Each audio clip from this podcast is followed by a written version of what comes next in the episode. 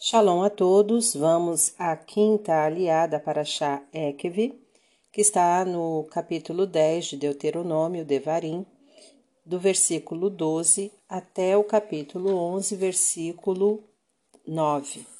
Antes, vamos abrahar anterior à leitura. Baruch atah Adonai Eloheinu melech haolam, asher barra banu mikol ha'amim, venatan lanu et toratou, Baruch atah Adonai noten hatorá. Amém. Bendito sejas tu, Adonai, nosso Elohim, Rei do Universo, que nos escolheste dentre todos os povos e nos deste a tua Torá. Bendito sejas tu, Adonai, que outorgas a Torá. Amém. Por isso agora, Israel, tudo que Adonai, seu Elohim, pede a vocês é que temam a Adonai, seu Elohim Sigam-lhe os caminhos, amem-no e sirvam a Adonai, seu Elohim, com todo o seu coração e todo o seu ser. Obedeçam para o seu bem, às mitzvots e aos regulamentos de Adonai que eu dou hoje a vocês. Vejam, o céu, o céu além do céu, a terra e tudo que há neles pertencem a Adonai, seu Elohim.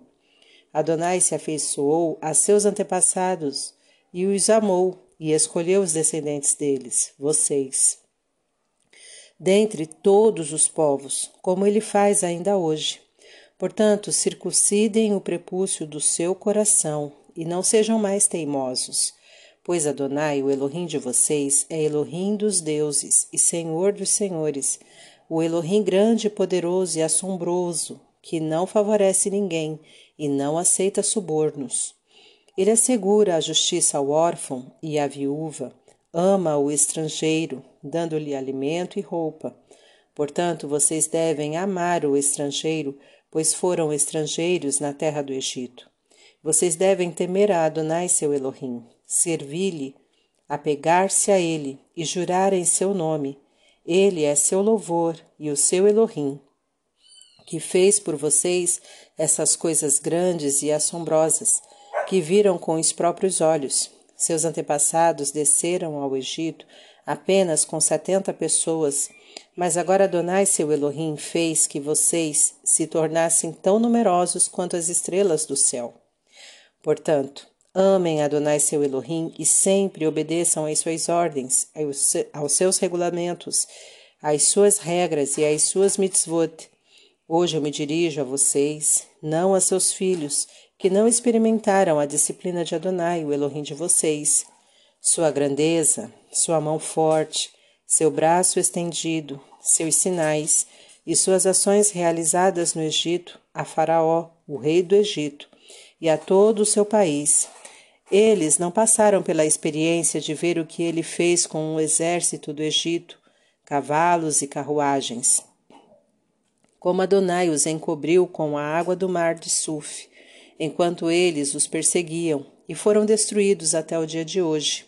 Eles não experimentaram o que ele fez a vocês no deserto até chegarem a este lugar, ou o que ele fez com a Datã e a Virã, os filhos de Eliave, o descendente de Reuven, como a terra abriu a boca e os engoliu, com suas famílias, suas tendas e todo o ser vivo de seu grupo diante de todo Israel.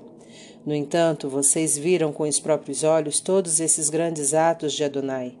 Portanto, guardem cada mitzvah que eu entrego hoje a vocês para que sejam fortes o suficiente para entrarem na terra que estão atravessando, para conquistar e dela tomar posse, e para que vivam muitos anos na terra que Adonai jurou a dar a seus antepassados e aos descendentes deles a terra em que sobejam leite e mel. Amém. Vamos abrahar posterior à leitura. Baruch atah Adonai, Eloheinu melech haolam, asher natalanu Torah temet, v'ha'eu lanatah betocheinu. Baruch atah Adonai, noten ha-Torah. Amém. Bendito sejas tu, Adonai, nosso Elohim, Rei do Universo, que nos deste a Torá da verdade e com ela a vida eterna plantaste em nós. Bendito sejas tu, Adonai, que outorgas a Torá. Amém. Nesta quinta aliá, Moshe mais uma vez vai falar aos filhos de Israel para que amem ao Eterno, para servirem ao Eterno com todo o coração e com todo o ser, e para que se, para seu próprio bem, que eles obedeçam às mitzvot, aos regulamentos de Adonai, que estava sendo entregue ali para eles. Moisés também frisa para eles que tudo, desde o céu e a terra e tudo que há nela, pertencem a Adonai. E fala também do amor de Adonai para com Abraão, Isaac e Jacob, e que eles, como descendência desses patriarcas, também eram queridos de Adonai.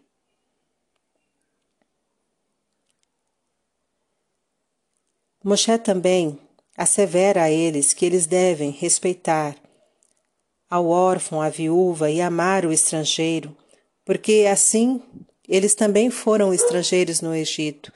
E quando eles chegaram no Egito, a comitiva de Jacó, foram muito bem recebidos pelo faraó daquela época e foram bem tratados. E da mesma forma eles devem tratar os estrangeiros. No comentário da Torá é dito que a Torá não é um dogma obscuro, envolta em mistérios e abstrações concebíveis só por uma limitada elite. Ela é a luz, um guia do caminho para se viver feliz neste mundo. Seu campo de atividade é neste mundo e não no mundo futuro. Nós aspiramos a estabelecer o reino celestial na terra. Almejamos divinizar a terra para torná-la mais espiritual.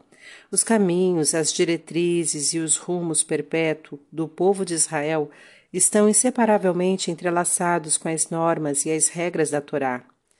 Todas as mitzvot têm a única meta de orientar-nos, capacitar-nos a compreender o verdadeiro sentido da vida. A Torá é um farol, um farol do qual emana luz e clareza, porque o judaísmo detesta toda espécie de obscurantismo. Também a alma humana é uma centelha que deve iluminar todos os nossos caminhos. Shalom a todos.